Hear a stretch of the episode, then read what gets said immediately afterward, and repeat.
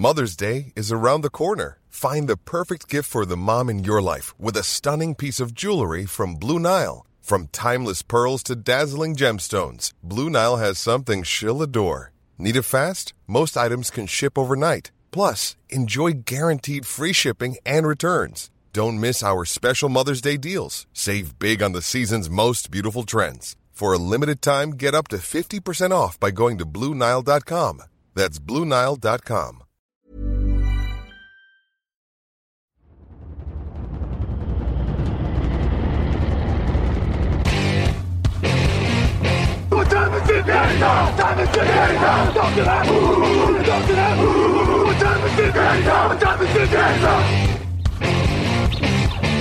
Got gun, Hulk left slot. Dixie left, T left. Mercedes, wide chip, Ricky. Fever left, 75, Katie, Omaha. Quick going.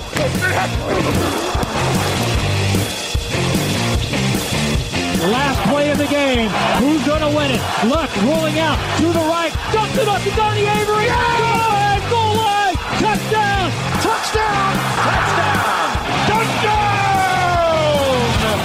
Hello, hello, bonjour et bienvenue à tous pour l'épisode numéro 318 du podcast John Actuel Matéi. Très heureux de vous retrouver pour votre nouveau rendez-vous NFL du mardi. À mes côtés cette semaine, il y a Raphaël Masmejean. Raphaël, bonjour. Salut, salut à tous. Le podcast du mardi qui vous est présenté par le Hard Rock Café Paris. Tous les dimanches, c'est soirée Game On au Hard Rock Café Paris, Happy Hour pour ceux qui viennent voir les matchs. Et évidemment, les rencontres NFL, ne ratez pas ça. Numéro spécial de mi-saison cette semaine. Raphaël, on en avait parlé la semaine dernière. L'idée est venue en pleine émission. Euh, on commence donc par les trophées de mi-saison. On va donner notre MVP, notre coach, tout ça, tout ça, tout ça. Et derrière, on débriefera évidemment tous les matchs de la semaine. Ne vous inquiétez pas, les tops, les flops sont aussi au menu, les questions et le répondeur. Tout ça, c'est maintenant.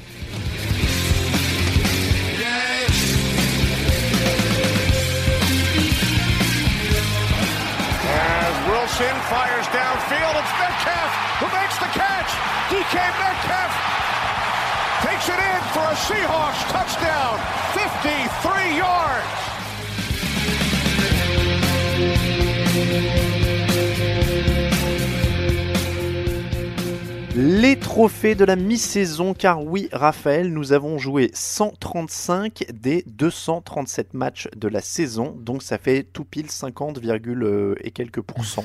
Donc on y est, on est pile est. poil à la moitié de la saison. Et on peut le dire déjà en préambule, on a plutôt une belle course au trophée avec beaucoup d'incertitudes. Oui, oui, oui, on, a pas mal d'incertitudes sur plusieurs trophées. Une belle euh, course parce qu'on a quand même des, joueurs de bon niveau sur euh, chacun des trophées, je trouve.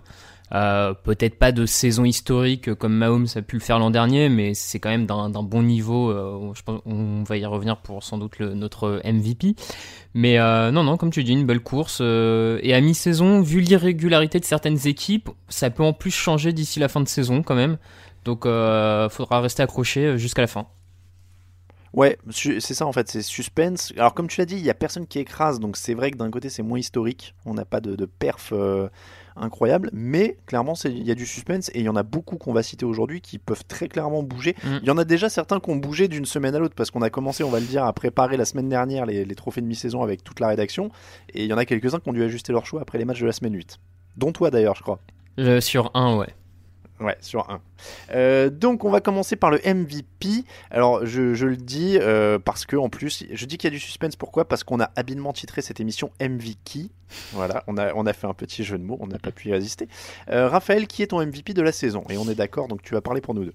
Et ben écoute, De la euh, mi-saison, pardon. oui, de la mi-saison, je vais partir sur le, ce cher corn- quarterback pardon, des, des Seahawks, Russell Wilson, qui pendant longtemps dans le podcast avait été débat est-il le meilleur quarterback de moins de 30 ans? En tout cas, je ne sais- ça semble le cas et euh, nous on le voit, euh, je le vois et visiblement tu le vois aussi MVP. Euh, je sais pas, je, je déroule l'argument ou tu veux en parler Bah, avant? Vas-y, vas-y, si t'as des billes, n'hésite pas. Alors, pourquoi Russell Wilson? Euh, Il est en train de réaliser statistiquement vraiment une saison euh, de très très haute volée. 2505 yards à la passe, il est troisième. 22 touchdowns lancés, il est premier. Une seule interception lancée, il est premier. 118 de, de rating, il est premier. Le tout euh, derrière une ligne offensive très moyenne. Un coaching euh, pas réputé pour être génie offensif. Enfin, il n'est pas coaché par Andy Reid, euh, par exemple. Donc, en plus, on pense qu'il pourrait faire bien mieux. Et au-delà de cette impression statistique et de ses stats, il y a euh, cette clutchitude qu'il a. déjà 4, quatre matchs arrachés dans le quatrième carton sur des drives qu'il conduisait une défense de Seattle et il a pris et surtout je trouve que ça vient récompenser le fait qu'il a pris le pouvoir à Seattle. Pendant longtemps, on mm. avait une équipe qui était portée par la Legion of Boom, sa défense. Là, le patron de toute l'équipe, c'est lui, assurément.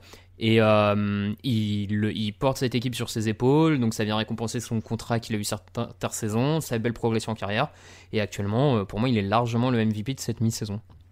Et ben voilà, t'as tout dit. Euh, ouais, 22 touchdowns, une interception, c'est quand même des stats qui sont hyper impressionnantes à mi-saison. Euh, si, si tu extrapoles du coup sur 16 matchs, ça fait quand même 44 touchdowns pour deux interceptions. Mm. Alors je pense pas qu'il va tenir ce rythme-là, mais c'est délirant quand même. Euh, ils ont la quatrième attaque au total, donc en plus, tu l'as dit, sans un, des choix de jeu hyper inspirés, ils ont quand même une des meilleures attaques de la ligue. Euh, maintenant, il a du matos quand même. Ils ont quand même un beau groupe de receveurs. Mm. On en reparlera aussi dans le résumé du match. Mais, mais oui, ça en fait une, une équipe complète. Je pense que Patrick Mahomes aurait été dans la course avec lui euh, s'il s'était pas blessé, parce qu'il avait très bien commencé. Mais là, euh, si tu enlèves Mahomes, il y a, d'autres prétendants, mais clairement, je pense que Wilson aussi se, se, démarque et sort du lot. Quoi. Ouais, et puis on sait très bien que les, que les médias américains aiment bien aussi euh, ajouter le, on va dire le, le critère de bilan collectif au, à un titre de MVP. Et pour le moment, les Seahawks sont à 7-2. Euh, pas beaucoup de gens les voyaient en playoff. Euh, il y avait quand même des doutes sur le fait que cette équipe puisse aller en playoff dès cette saison. Là, ils sont à 7-2. Ils ont lundi prochain un match contre les 49ers. Si jamais ils le remportent, ils, ils prennent la tête. Euh, ils ont le potentiel de prendre la tête de division. Euh, ça va commencer à ressembler. Enfin, si jamais les Seattle finit en tête de sa division, enfin voilà, il y aura en plus le bilan collectif. Euh, il sera vraiment pas loin du trophée. C'est vrai que tu fais bien de le préciser, mais on oublie un peu qu'en effet, cette équipe de Seattle n'était pas forcément attendue en playoff quand tu voyais qu'ils sont dans la division des Rams, des Niners. Euh, c'est d'autant plus fort. Ils sont vraiment pas dans une division qui est donnée en plus. Mm. Euh, il y a d'autres. Alors, je vais vous spoiler un petit peu au fil aussi de nos choix. Euh, un peu ceux de la rédaction. Vous les retrouverez en intégralité très prochainement sur le site, vendredi d'ailleurs, jeudi pardon. mais dans les autres nommés, sans donner qui a nommé qui, ça je vous laisserai le découvrir sur le site. on a Christian McCaffrey, DeShaun Wilson et Lamar Jackson. C'est les trois autres Watson. voix. Oui, j'ai dit quoi? Deshaun Wilson. ah, Deshaun Wilson, pardon, je suis obsédé par, euh, par Russell Wilson. Euh, donc Deshaun Watson, Lamar Jackson et Christian McCaffrey. Euh, Christian, alors Watson, c'est 18 touchdowns, 5 interceptions, 107 d'évaluation, plus 279 yards au sol et 5 touchdowns. C'est vrai qu'avec Houston, il fait quand même des choses incroyables. Et sur l'impression visuelle en plus, il régale. Oui, oui, il, régale. Il a vraiment passé un cap euh, cette saison. Euh, il porte cette équipe euh, de Houston qui est, correcte à peu près à tous les niveaux, mais qui est pas incroyable en défense, qui est pas pas forcément un gros jeu au sol, même si ça va un peu mieux avec Carlos Hyde. et comme tu dis, l'impression il va vraiment chercher des matchs au dernier moment. Le, score reste serré en partie grâce à lui. Donc c'est pas étonnant de le voir dans cette course. Après, je le, globalement, je le trouve un peu moins fort que Russell Wilson. Donc euh, voilà, je comprends qu'il soit derrière, mais c'est pas, c'est pas illogique de le mentionner clairement. Il pourra se battre peut-être aussi encore plus dans les années à venir, une fois mm. qu'ils auront peut-être solidifié un peu la ligne offensive devant lui. Euh, ça, pourrait être encore plus, mais oui, il est, il est dans la discussion. Pour moi, les trois sont dans la discussion, mais sont un cran en dessous. Mm. Euh, McCaffrey, il a des stats, euh, il est évidemment énorme 1244 yards, 13 touchdowns, 155 yards par match en cumulé réception-course en moyenne, parce qu'il a 881 yards au sol, 363 yards dans les airs, 13 touchdowns. Enfin, et voilà, pour moi, ce sera mon joueur offensif de l'année, on en reparlera. Mais oui, parce qu'il est quasiment seul à Carolina, lui, pour le coup, en l'absence de Newton. Effectivement, il, mérite beaucoup de louanges pour cette, euh, cette saison. Il, est, euh, il est la pièce la plus importante de son équipe. Euh, on se dit que s'il n'était pas là, Carolina serait vraiment bien plus mal. donc il, correspond hein, aux critères de MVP. Le seul mm. truc où il est un peu en dessous et qui compte dans le vote des médias, même si nous, on n'est pas forcément pour ce genre de critères, mais le fait que les Panthers puisse ne pas aller en playoff, ça coûtera forcément, euh, même si McAfee continue sur ce rythme, ça, ça lui coûtera. J'ai pas souvenir d'un MVP qui va pas en playoff. Non, et puis bah justement, si t'es si valuable que ça, c'est que ton équipe va en playoff. oui, aussi. ouais, euh, voilà, ça se. Et puis on a Lamar Jackson, le quatrième, euh, 12 touchdowns, 5 interceptions, 95.4 déval, 637 yards des 5 touchdowns au sol, et une victoire contre les Patriots en plus euh, depuis deux jours. Euh, donc ça aussi, ça en fait un prétendant. Euh, toi, c'est, on, on va, on va griller nos, nos joueurs offensifs Allez. parce que souvent ils sont pas loin du, du MVP. Donc ton joueur offensif à toi, c'est Lamar Jackson. Oui, euh, j'ai- j'ai j'ai pas mal hésité entre lui, de Sean Watson, Christian McCaffrey, parce qu'en fait, j'aime tellement la saison de ces trois-là que, euh, comme je voyais Russell Wilson intouchable pour le, le titre de MVP, je trouvais ça pas mal de récompenser un de ces trois-là au, au- comment dire, au poste de, de joueur offensif de l'année. Disons que le, que le match de Lamar Jackson dimanche m'a m'a peut-être euh, conforté euh, dans, dans ce choix-là ou donné l'envie d'aller vers lui. Euh, c'est une vraie double menace. Euh, il s'est quand même bien amélioré à la passe, il est beaucoup plus propre. Il sait trouver les solutions. C'est pas encore un grand passeur, mais il sait les trouver. Au sol, il est absolument incroyable. Enfin, c'est un vrai piège poison pour les, pour les défenses adverses. On l'a vu encore ce week-end. Et mine de rien, euh, avec lui en quarterback titulaire, les Ravens sont à 31,4 points par match marqué. C'est la meilleure attaque de la ligue. C'est l'attaque qui garde le plus le ballon dans cette ligue. Donc, je- donc au-delà de ces stats, même, je personnellement, je prends vraiment beaucoup de plaisir à voir les Ravens en attaque cette saison. Je trouve ça fun, je trouve ça assez dur à, voir pour le, coach adverse. Euh, c'est plaisant, c'est efficace. Quand ils arrivent à rouler sur une équipe, ils lui roulent vraiment dessus. Voilà, je trouve que Lamar Jackson est vraiment une des top armes offensives actuellement en NFL et donc euh, je pense qu'il il a sa place dans, dans ces discussions. Est-ce que tu envoies un autre prétendant au MVP En dehors de ce qu'on a fait, euh, pff, non, pas. En fait, je viens de réaliser en le disant que c'était une question piège parce que là, je viens de tendre le bâton pour qu'on nous en sorte deux ou trois dans les commentaires. Ah oui, Non, certains- mais ouais, ouais, je, je sais, certains di- diront peut-être Aaron Rodgers, Hmm, je sais pas, pas je suis hyper. pas, euh, ouais, je suis pas persuadé Aaron Rodgers. Je trouve que c'est vraiment, c'est marrant. Je crois que c'est avec Camille que j'en ai parlé avant Mhm. l'émission de, de jeudi dernier quand on s'est vu. euh, que c'était, il a fait deux bons matchs à ce moment-là et donc ça s'est un peu, euh, Enflammé, ça ouais. un peu chauffé sur lui. Mais il n'a pas fait un grand début de saison et en plus là ils viennent de se cracher euh, contre les Chargers. Non, mais euh, je suis, je suis d'accord, hein, je l'aurais pas forcément eu non plus, mais je serais pas étonné qu'il arrive à grappiller une voix par-ci par-là sur la fin de saison euh, des Packers. hein. On va passer au coach. Alors, le coach de l'année, et ben encore une fois, on a le même choix. T'as pas, Euh, pas donné ton choix de joueur offensif? Ou c'est moi qui suis passé? Si j'avais dit que ce serait Christian ah, oui, McCaffrey. pardon. Ouais, ouais, comme ça, euh, on- bah, c'est un peu le. En fait, on le donne avec le MVP parce que c'est un peu le lot de consolation, Ouais, euh, le joueur offensif de l'année. C'est vrai, c'est la statuette de participation. Genre, vous êtes le dauphin du MVP, vous êtes joueur offensif de l'année. Félicitations. Euh, le coach de l'année, donc je disais, on a le même, euh, c'est Kyle Shanahan avec les 49ers. Alors, il y a énormément de prétendants pour ce, ce trophée. Hmm. Euh, je peux vous dire que dans la rédaction, ça a cité du Sean Payton, du Bill Belichick, du Frank Reich et John Harbaugh. En plus de Kyle Shanahan. Voilà, c'est- les noms qui reviennent dans la rédaction, euh, donc il n'y a pas du- d'unanimité. Euh, on a tous les deux Kyle Shanahan. Bon, pour des raisons euh, qui sont quand même assez évidentes. Déjà, il a la dernière équipe invaincue. Ouais, il a la dernière équipe invaincue, il, a complètement relevé euh, le bilan euh, de son équipe, il y, a, une vraie progression en attaque, en défense. L'attaque, alors la défense, ça lui est peut-être un peu moins redevable, mais sur l'attaque, c'est sans aucun doute lui le, patron euh, de cette attaque, de ce jeu au sol si efficace, d'un Jimmy Garoppolo qui progresse de semaine en semaine. Le bilan est là pour lui. Alors voilà, par contre, ça, pour moi, ça fait partie un peu de ces euh, potentiellement de ces, ces trophées de mi-saison qui peuvent changer d'ici la fin de saison parce que il reste encore 8 matchs à jouer, deux fois les Seahawks à jouer, une fois les Rams, une fois les Ravens, si je dis pas de bêtises. Si ça se dégoupille mal, on peut avoir des, des 49ers qui tombent à 10-6, 11-5, et dans ce cas-là, euh, est-ce que ça reste encore le meilleur coach de la saison? C'est pas évident, mais à l'heure actuelle, euh, il le mérite. hein. Ils sont premiers sur les yards autorisés, deuxième attaque au sol, septième sur les yards gagnés au total. Donc euh, pour une équipe qui n'était pas en playoff l'an dernier, Oui. on peut dire qu'en effet il y a eu du taf Hmm. de, de coaching. Le joueur offensif, donc je l'ai dit, McCaffrey pour moi, de Lamar Jackson pour toi. Euh, je mentionne parce qu'on n'a pas ni dans son nom dans les, les prétendants au, au MVP, mais il pourrait être prétendant au joueur offensif, c'est Dalvin Cook hein, quand même, qui fait une très très bonne saison.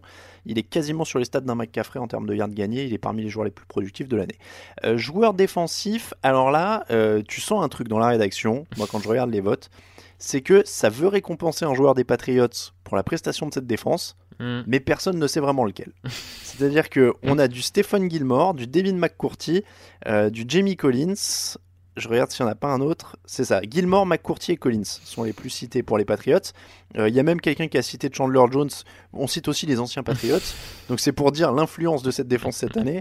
Euh, sinon, il y a aussi Shaquille Barrett, Cameron Jordan, Nick Bossa. Et, et, et je crois qu'on a fait le tour. Donc là, il y a beaucoup de, Ouais. de, de joueurs cités. Et on retombe là encore tous les deux d'accord sur Stephen Gilmore.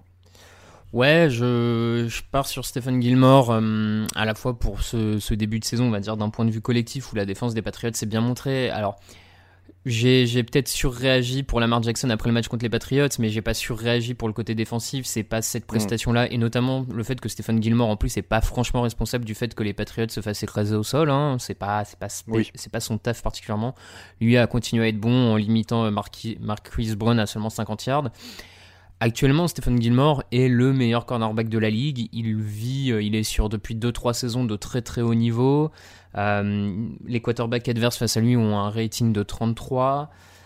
Euh, voilà, il est, au top. Il peut couvrir n'importe quel receveur. Il se cantonne pas une moitié de terrain. Il est capable de jouer vraiment à peu près sur tous les aspects. Bon, j'irai vers lui, mais c'est et puis, peut-être dans une saison où on a des pass rushers peut-être un peu moins extravagants, on va dire, en nombre de sacs, euh, peut-être ça peut aller récompenser un cornerback, mais bon.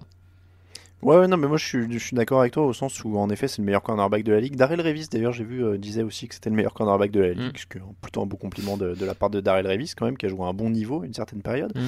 Euh, donc euh, non, c'est vrai que c'est tentant. Je comprends moi la tendance dans la rédaction de dire bah voilà les Patriots font un taf exceptionnel sur le début de l'année, mais lequel? Parce que c'est un collectif tellement fort Oui. que c'est difficile d'en sortir un.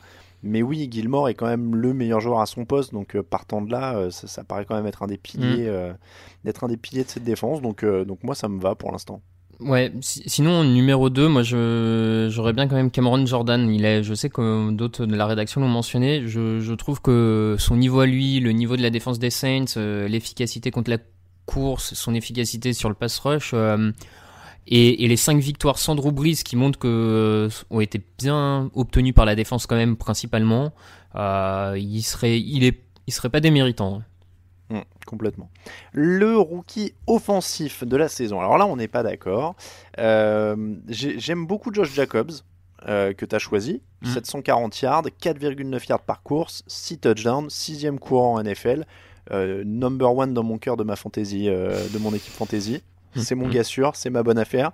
Euh, mais euh, en fait, je crois qu'il y a aussi une part de, de nostalgie, enfin de déjà nostalgie chez moi, mais comme je pense que Gardner Minshew, on en reparlera avec les matchs, va peut-être laisser sa place à Nick Foles, et que je considère toute proportion gardée, avec tout le respect que j'ai pour Josh Jacobs, encore une fois, qui fait un boulot incroyable, mais le poste de quarterback étant pour moi plus difficile à appréhender sur un début de saison euh, rookie, en étant en plus, comme Gardner Minshew, pas forcément attendu, sélectionné au sixième Mhm. tour, il devait pas jouer, il était derrière Nick Foles, etc. Il s'en sort quand même à 61% de passes complétées, 13 touchdowns, 4 interceptions, et ça, c'est les stats avec son mauvais match de Londres en plus, il était sur des bien meilleures stats avant, il était à plus de 100 dévals.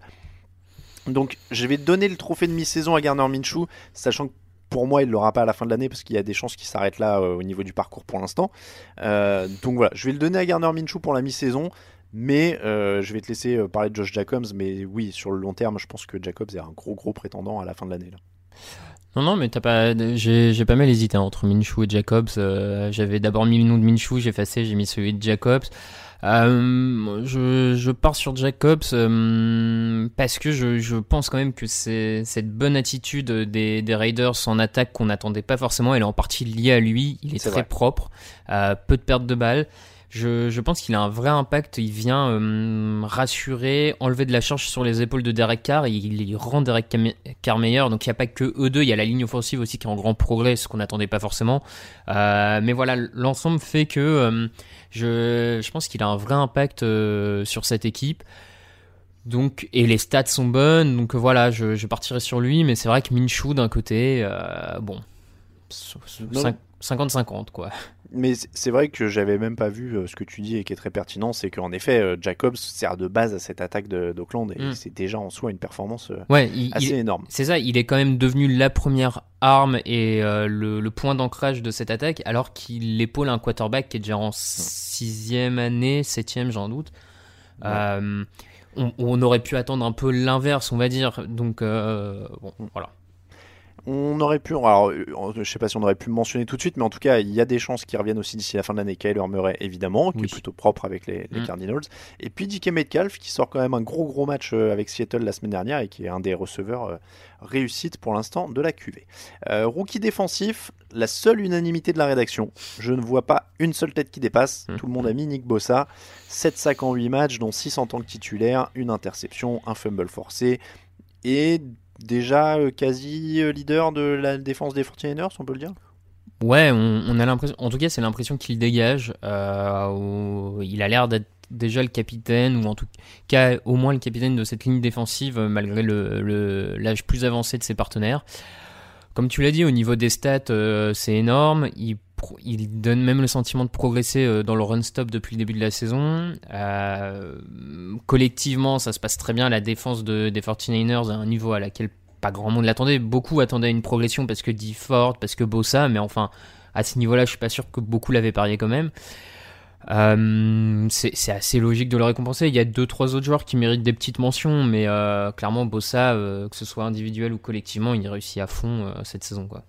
Dans les mentions, moi, il y en a un que je trouve complètement oublié, c'est Josh Allen, qui est Ouais. déjà à 7 sacs avec les Jaguars. T'as raison, t'as raison. Josh Allen euh, mériterait complètement aussi euh, d'être nommé.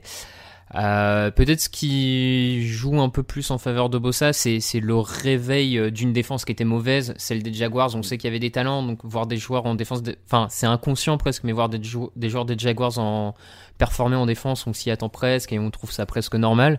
Et puis Bossa est plus efficace, il joue moins de snaps que Josh Allen, il est devant en termes de stats, donc il y a quand même une efficacité un peu supérieure pour, euh, pour Bossa. On va terminer avec le comeback player de l'année. Alors, on va garder le choix de Raphaël secret. Hum, hum. Euh, c'est une surprise. Il faudra lire l'article. Je, je pressens que ça va être un des choix les plus polémiques hein, de cette sélection. Il faut le dire, ça va enflammer les réseaux sociaux. Euh, et, et là, je fais un teasing de dingue qui va nous assurer quelques milliers de vues sur cet article, euh, rien qu'avec ça. Euh, mais voilà, donc on va garder le choix de Raphaël secret. Et moi, je vais vous dire que j'ai choisi Cooper Cup, qui revient d'une déchirure quand même du ligament croisé antérieur l'an dernier. 58 réceptions, 792 yards euh, et 5 touchdowns. Il est déjà euh, sur les, il est pas loin de dépasser déjà toutes ses stats de sa meilleure saison, alors qu'on est à mi-saison. Donc euh, voilà, il fait une très grosse année. Sur les 792 yards, il y en a plus de 220, je crois, qui sont à Londres. hein. donc il a fait un, très très gros match. Mais voilà, c'est à saluer. Bon, comeback player de l'année, souvent un, trophée un peu polémique et un peu à géométrie variable. Je vais vous citer quand même les noms euh, sélectionnés par la rédaction euh, en dehors de Raphaël, mais euh, il y a du Léonard Fournette, du Garo Polo, du Dalvin Cook, du Jamie Collins, et je crois que j'ai fait le tour. Donc, euh, Ouais, bon. il y, il y en a certains qui étaient plus ou moins blessés, plus ou moins. C'est euh, un peu voilà. le problème de ce trophée, c'est qu'on Voilà. met sur le même palier des joueurs qui étaient blessés l'an dernier qui reviennent, et un mec comme par exemple euh, Travis Frederick, le centre des Cowboys, qui revient d'un presque syndrome de je sais plus trop quoi, c'est pas un de cancer. Guillain-Barré. Ouais, voilà. Mm. Enfin, je suis pas sûr qu'on puisse mettre tout au même niveau, mais bon. Alors oui, euh, mais tu fais bien de le mentionner parce que c'est vrai que personne l'a mis dans la, dans la rédaction et j'avais failli le mettre parce que j'avais vu un papier d'ESPN où en l'occurrence il l'avait mis en comeback player de l'année. Donc euh, Mm. comme quoi voilà, c'est. euh, Mais oui, c'est très très à géométrie variable et vous verrez dans les votes de la rédaction que c'est le cas partout. Voilà donc pour notre trophée demi-saison de cette émission spéciale et nous allons revenir à notre programmation habituelle après ce jingle.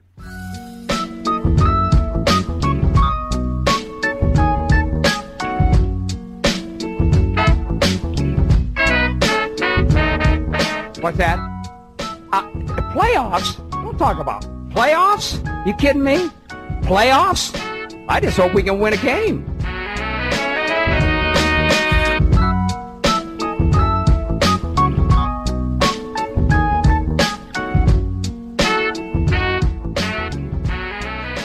Notre programmation habituelle, Raphaël, ce sont tous les matchs de la semaine. Évidemment, c'est le débrief du mardi et on va commencer avec la première défaite des Patriots qui est arrivée. Ravens 37, Patriots 20. On attendait la défense des Patriots au sol. Le défi était clair. Les Ravens sont allés là où on les attendait et ils ont réussi. 155 yards au sol en première mi-temps, 210 au total. Qu'est-ce qu'on en tire? Est-ce que c'est un retour sur terre ou alors est-ce que les Patriots sont juste tombés sur euh, un adversaire qui est inarrêtable dans ce domaine-là? Ils sont tombés sur un adversaire qui est très très difficilement arrêtable, en tout cas sur ce domaine-là. C'était pas le point fort des Patriots. Euh, J'aime quand même beaucoup le côté que les- des Ravens qui assument leur identité vont jusqu'au bout et essayent de s'imposer de cette manière-là. Et ils l'ont brillamment fait, comme tu l'as dit dans les stats. Et moi, j'ai surtout ces, ces deux drives en deuxième mi-temps qui durent 8 et 9 minutes chacun, où ils déroulent, ils déroulent, ils déroulent pour gagner le match. Euh, j'ai trouvé ça assez sympa. Donc euh, bon, peut-être pas un retour à la réalité pour les Patriots parce qu'on sait très bien perdre un match dans une saison ça peut arriver. S'ils se rencontrent en playoff, ça sera sans doute pas le même match. Il y aura eu des ajustements entre temps, etc. Mais euh, c'est quand même une bonne indication sur le fait que les Ravens peuvent être une des équipes surprises en AFC pour aller au bout parce que quand, à partir du moment où ils arrivent à imposer leur jeu au sol et qu'ils arrivent à prendre l'avantage au score, euh, faudra Mm. courir après eux et ça va pas être facile. Je, suis- je suis totalement d'accord avec toi sur ces deux drives incroyables de, de, de rentrer dans l'art d'une défense de Bill Belichick comme ça, qui sait ce que tu vas faire et de le faire quand même et de dérouler le chrono comme ça, Mhm. c'est vraiment, euh, c'est vraiment impressionnant. Et après, euh, les, en plus la défense des Ravens a été opportuniste parce qu'on avait quand même dit que leur défense n'était pas, euh, était pas au top hein, cette année. Ouais. Euh, ils ont 14 points dans la foulée de turnover. Donc euh, ça, ça fait aussi toujours la différence. Il y en a un qui a arraché directement pour un touchdown. Donc ça, c'est vraiment, euh, c'est vraiment capital. Euh, et puis, bon, alors, je, je, je sais pas comment je vais faire. Je, je vais, je vais aller doucement dans les arguments pour pas qu'on dise que je retourne ma veste trop d'un coup sur Lamar Jackson. Donc je, je vais faire ça très progressivement sur les semaines à venir. Euh, mais non, mais ce que je veux dire, c'est que c'est pour moi toujours pas un grand quarterback, c'est toujours pas un bon passeur. Ou, il s'améliore, etc. Mais c'est pas un pur passeur, etc. Mais il joue juste. Mm. Et tant qu'il joue juste, évidemment, clairement, cette équipe a une chance. Et il, joue, alors, il, va, il a l'air de progresser, tant mieux, euh, je lui souhaite, je l'ai déjà dit. Mais, euh, mais il joue juste, et c'est ça le plus important euh, pour l'instant. Et, tant qu'il fait ça, en effet, bah, c'est vraiment, vraiment impressionnant comment ils peuvent dérouler, comment ils peuvent courir. Après, oui, j'ai vu dans les commentaires un peu euh, du match euh, que ça, ça dit oui, le style des Ravens, c'est pas un vrai quarterback. Mais c'est quand même sacrément fun à voir jouer, Ouais. quoi. Donc, Ouais, euh, ouais, quand je- le mec il part comme ça, qu'il esquive dans tous les sens et tout, c'est quand même assez. euh, c'est quand même marrant, quoi. Donc, Oui, oui, C'est marrant et d'autant plus que moi je trouve ce qui est quand même bien fait et qui est agréable à voir, c'est que tu sens que beaucoup de ces courses sont dessinées à l'avance. Il part. Mm. Bien, bien sûr que euh, ça peut lui arriver d'improviser, mais ouais, à la limite, je préfère les courses d'un quarterback quand elles sont dessinées et qu'il y a eu l'idée derrière avant de le faire que euh, l'énième euh, style euh, Josh Allen, je, je sors de la poche au dernier moment parce qu'il n'y a, a plus rien, tu vois. Je trouve que quand même c'est plus agréable.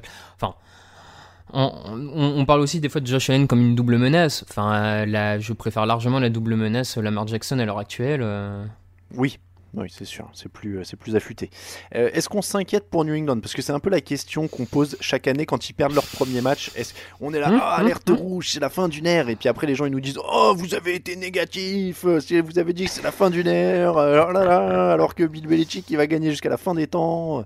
Bon, on est d'accord qu'on s'inquiète pas, quoi. Non, non, on s'inquiète pas. En plus, ils vont récupérer quelques joueurs, dont Isaiah Wynn euh, sur la ligne offensive, qui va faire un peu de bien à cette équipe. Ça va leur permettre, a priori, de d'enlever euh, Marshall Newhouse des titulaires, ce qui est pas franchement une mauvaise idée vu que le mec a été quand même viré des Giants, donc euh, je sais même pas comment il se retrouve là, ou en tout cas ça illustre la pénurie de linemen en, en NFL. Euh, non, on va pas s'inquiéter. Euh, Il y aura sans doute un match revanche un peu plus tard dans la saison, donc euh, on verra. Oui, euh, puis je pense pas qu'ils vont se faire euh, euh, exploser sur la ligne et au sol euh, à chaque fois comme ça. Non. Donc, euh, donc voilà, il, il fallait bien en perdre un. On l'a déjà dit maintes et maintes fois. Leur but, c'est plus vraiment la saison parfaite, c'est de gagner des titres.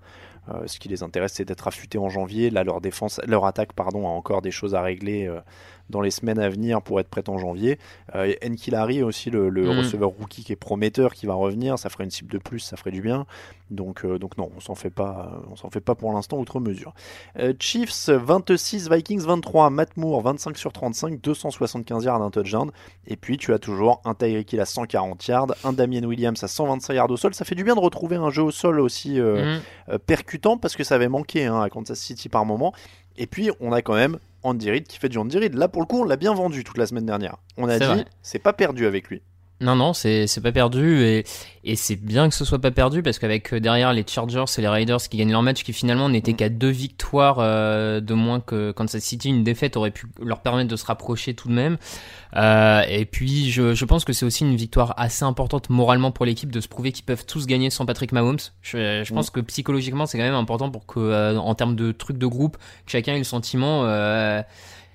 Tu n'es pas que dépendant de ton quarterback parce que euh, Mm. si Mahomes a un petit problème en playoff, faudra aller la chercher la victoire quand même. Donc euh, c'est assez important à ce niveau-là. Et on a retrouvé une belle attaque euh, des Chiefs, euh, une défense qui est opportuniste, qui a su mettre la pression sur Kirk Cousins, qui lui euh, est retombé dans ses travers, on va dire. Euh, Mais alors j'ai des stats, il y en a une que j'ai du mal à croire, je crois que je l'ai, pioché sur ESPN. Il aurait 12 ballons qui auraient été surdosés, il a, où il a lancé trop fort sur le receveur. Trop loin. Ouais, je, ça m'étonne pas trop. hein, Je l'ai vraiment trouvé. En tout cas, c'est pas la première fois que quand Kirk Cousins doit aller chercher un match que ça, que Et- ça et il hein. Et il est à 0 sur 9 sous pression euh, sur ce match, Mm. donc euh, clairement, c'était vraiment pas dans un de ses bons jours. Et ils sont pas non plus aidés par des pénalités qui ont tué, euh, qui ont tué des drives. Les Chargers, justement, tu en parlais, 26, Packers 11. Les Chargers qui se réveillent évidemment au moment le plus improbable. Mm, mm, Euh, Est-ce que pour une fois, ils ont joué au niveau de leur potentiel? Gros Joey Bossa, gros Melvin Ingram, bon Melvin Gordon, 7 réceptions pour Enter Henry, euh, Philip Rivers qui est propre, tout ce qu'on attendait au début de la saison. La question c'est de savoir, est-ce que ben c'était voilà. une fois ou est-ce qu'ils peuvent le refaire? C'est exactement ça. C'était euh, les Chargers qu'on attendait depuis le début de la, saison. Et effectivement, comme tu le dis, ils arrivent au moment où on attend peut-être le moins, où ils reçoivent des Packers qui sont chauds bouillants. Euh, bon bah tant mieux pour eux. Euh, je reste un peu embêté. De mémoire, ils sont à 1 sur 5 en red zone, donc ça prouve encore que tout n'est pas parfait dans cette victoire. Qui a, c'est encore une équipe en rodage. Est-ce qu'ils vont réussir à le reproduire la semaine prochaine? Ça va être le beau pari de la semaine, quoi. Ça, reste une énigme, mais au moins on a vu le positif sur ce coup-là. Mm. C'est- déjà ça. Les, les Packers, par contre, c'était le trou noir. Ah 84 yards après 3 cartons. Euh, Euh, match sans total, quoi. Ouais, match sans, t'as un Ron Rodgers qui sort dans la presse pour dire qu'ils avaient pas préparé le match, grosso modo, quoi, qu'ils sont venus en touriste total, euh, temps californien, claquette. euh, Ouais. Bon, ce qui me surprend toujours de la part d'une équipe de NFL d'arriver pas préparée pour prendre des mecs de 120 kilos dans la poire, mais euh, Mm. soit. Je... Bon, c'est comme tout, hein, des matchs sans, on le dit pour toutes les équipes, ça peut arriver, euh, faut voir. Oui, à ce point-là, ça sent vraiment Oui, le match sans, quoi. C'est même pas. euh, C'est ça, c'est exactement ça. C'est euh, c'est pas un match où des lacunes aperçues dans les premières semaines Mm. euh, reviennent. Non, c'est juste euh, rien n'a marché de A à Z. Ouais. Donc à partir de là, Jaguars 3, Texans 26, 166 yards au sol pour Carlos Hyde à Londres, qui est Carlos Hyde qui est quand même en train de faire un retour en force. On aurait pu le vrai. mettre comeback player de l'année. Euh, match net et sans bavure pour Houston, euh, avec pardon, je suis en train de m'étouffer quelques coups de génie de Sean Watson. Et puis, et puis peut-être la fin de la Minshew Mania. En tout cas, 4 ballons perdus. Là, c'était vraiment pas la Minshew Mania du côté de Londres. Non, c'était pas la Minshew Mania. On a vu qu'il a perdu beaucoup de ballons. Euh, déjà depuis plusieurs semaines, il était un peu borderline sur les pertes de balles, mais il arrivé à s'en sortir. Là, c'est pas tombé de son côté. Ça arrive aussi. Euh, clairement, euh, du côté des Jaguars, moi j'ai surtout trouvé un play call offensif absolument pas inspiré. C'était, c'était, voilà, lent. C'était pas très recherché. Et de l'autre côté, quand tu as un quarterback qui est capable, euh, en faisant étirer le jeu, de euh, s'en sortir grâce à sa mobilité, etc., en restant dans la poche malgré tout, euh, ça fait la différence. Donc les Texans sont meilleurs à l'heure actuelle, mais je, je pense qu'il reste un petit palier, un petit plafond à ces Texans. Donc bon, on verra la suite. Bon, le coach des Jaguars reste Doug Marron en même temps. Oui, oui, non, mais c'est ça. Il y a quand même un petit problème qui- à ce niveau-là. Qui fait partie de la fameuse liste des coachs interchangeables. Euh, rappelons que Doug Marron sera probablement embauché par les Falcons ou les Chargers à la fin de l'année quand il y aura un Mhm. changement de coach de ces côtés-là. Euh, les Panthers 30, Titans 20. Énorme boulot de Christian McCaffrey, 166 yards au total, 3 touchdowns. T'avais l'impression qu'à chaque fois qu'ils en avaient besoin, ils marquaient. Euh, donc ils ont repris leur bonne recette à eux. Ça a été un peu plus Mhm. propre que le, le dernier carnage. Et puis là, on a deux équipes qui ont été dans leur registre. Quoi. Les, les Titans ne sont pas le droit à l'erreur. Ils ont perdu 3 ballons. Du coup, c'est fatal. Oui, c'est ça. C'est une équipe des Titans qui ne s'en sort que quand elle est propre euh, vraiment. Elle peut pas se permettre ces pertes de balles là. Ça a été vu. Une défense au sol qui a, pris le lot euh, contre Christian McCaffrey. Voilà. Après, c'est, je pense aussi côté Titans, moi je reste persuadé qu'il y a qu'il y a quand même quelques talents. Je trouve la ligne offensive bien moins bonne que ce qu'il y a euh, sur le papier. Je Bon, je, je, Mike Vrabel est sympa, mais je suis pas sûr que ce soit l'homme de la situation. Et en tout cas, ce dont je suis sûr, c'est que le coordinateur offensif n'est absolument pas l'homme de la situation. Donc, euh, Alors voilà, j'allais t'en parler. On parlait de choix de jeu euh, douteux avec certaines équipes. Alors là, les, les Titans, ils préparent leur plan de jeu et ils regardent les stats et ils voient, euh, Waouh, les Panthers autorisent 135 yards au sol par match avant cette rencontre. Ouf, c'est impressionnant quand même. Si on donnait le ballon à Derrick Henry seulement deux fois en première mi-temps, voilà. Non mais voilà, voilà. Qu'est-ce qui s'est passé avec ça? T'as tout dit. euh, ils font des choix offensifs très très étonnants. Ne pas nourrir Derrick Henry, qui est le meilleur joueur de cette équipe en attaque, euh, me laisse pantois. Donc euh, bon, je je sais pas. Ah ouais, ça c'est quand même, c'était vraiment vraiment un choix particulier quand même. Alors Mm. je sais que Tannehill sortait de bons matchs, mais euh, c'est, c'est- non mais voilà, été un peu dur avec Ryan Tannehill dans les leçons de la semaine, mais mais franchement, euh, je, voilà, ça reste un quarterback moyen. Oui, oui. Ah, t'as, des, t'as Derrick Henry et une défense au sol en face en difficulté. En théorie, tu balances ton Derrick Henry dans la défense au sol en face qui est en difficulté. Donc, euh, donc ça, ça me paraît quand même être le, être le béaba. Euh, et au moment où je te parle, Raphaël, breaking Ah. news, hein, euh, 19h31 au moment où on enregistre, Nick Foles est nommé titulaire à nouveau des Jacksonville Jaguars. Voilà. D'accord. Je le dis pour ceux qui n'ont pas eu le temps d'aller sur le site avant d'écouter le podcast. Nick Foles est de retour euh, et donc ça, ça confirme ce que je disais tout à l'heure. Mon petit trophée pour Garner Minshew à la mi-saison, ce sera pour la mi-saison. C'est euh, un choix. euh, je je sais pas trop quoi penser de ce choix, à vrai dire en fait. Je C'est vrai? Alors, je pense quand même que Minshew peut encore profiter d'un peu d'apprentissage et que Foles est quand même un Mhm. titulaire un peu plus expérimenté, non? Ouais, ouais, mais est-ce qu'ils le testent 8 matchs et en se disant ils font le bilan à la fin de la saison, ils, en, ils virent l'un des deux en montant en échange? Est-ce que ils pensent que Minshew c'est vraiment un remplaçant et ils installent False euh, indiscutable Je sais pas, je. Après, le, le contrat de Foles n'était pas ultra long non, de, de mémoire? Il y avait une histoire qui s'était engagée pour Mm. Deux ans, 3 ouais. ans seulement? Ouais, deux ou trois ans. Oui, non, ça, ça peut. Bon, je sais pas, je. Je sais pas si je serais pas resté avec Minshew, moi, mais. Ah ouais, Bon, tu vois, moi, je- ça, me, ça me choque pas, tu vois. On va repartir sur les matchs avec les Bills 24, Redskins 9. Euh, Devin Singletary, 20 courses, 95 yards, un touchdown. Nouveau leader offensif euh, de Buffalo? Oui, il, est, il a été drafté cette année. Il été amené à prendre la place de Frank Gore, qui est, euh, qui est éternel. Hein. On ne dira jamais assez à ce niveau-là. Autant de longévité en NFL, c'est impressionnant quand tu vois les mecs qui restent 3 ans en moyenne.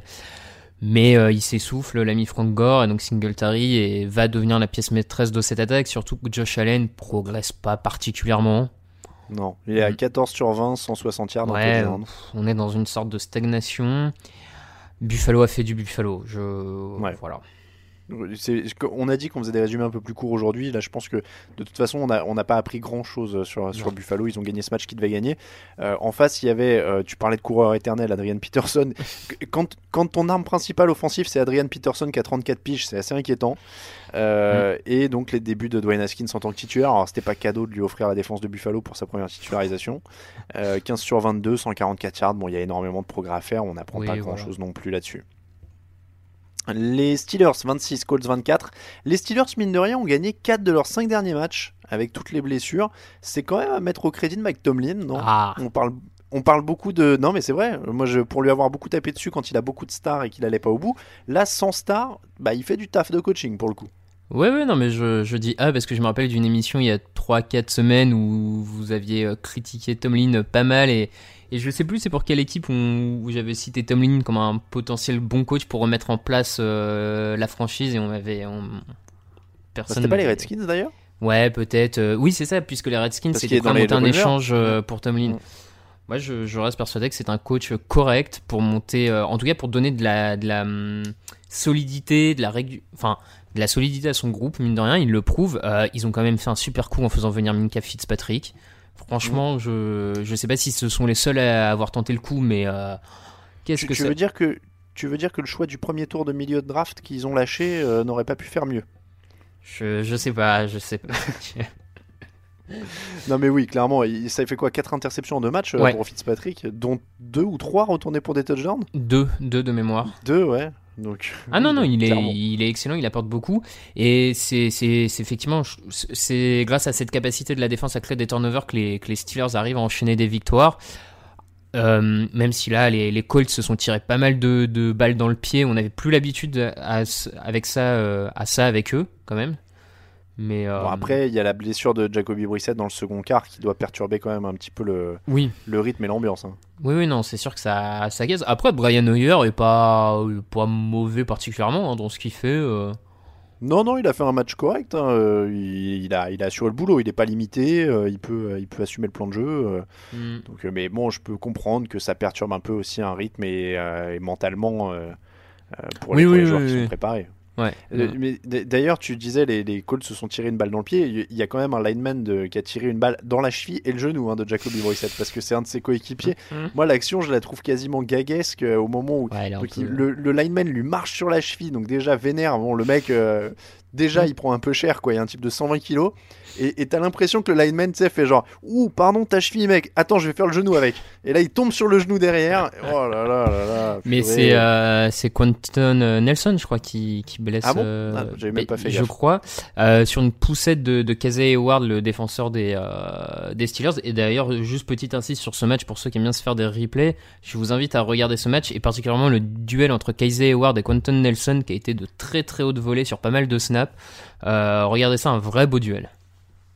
Euh, et tu le disais, euh, donc euh, la, la défense de, de Pittsburgh donc, qui a fait du gros boulot, 5 sacs, 3 ballons volés. Mm. Euh, c'est vraiment. euh, on n'a pas parlé de Devin Bush d'ailleurs dans les roues.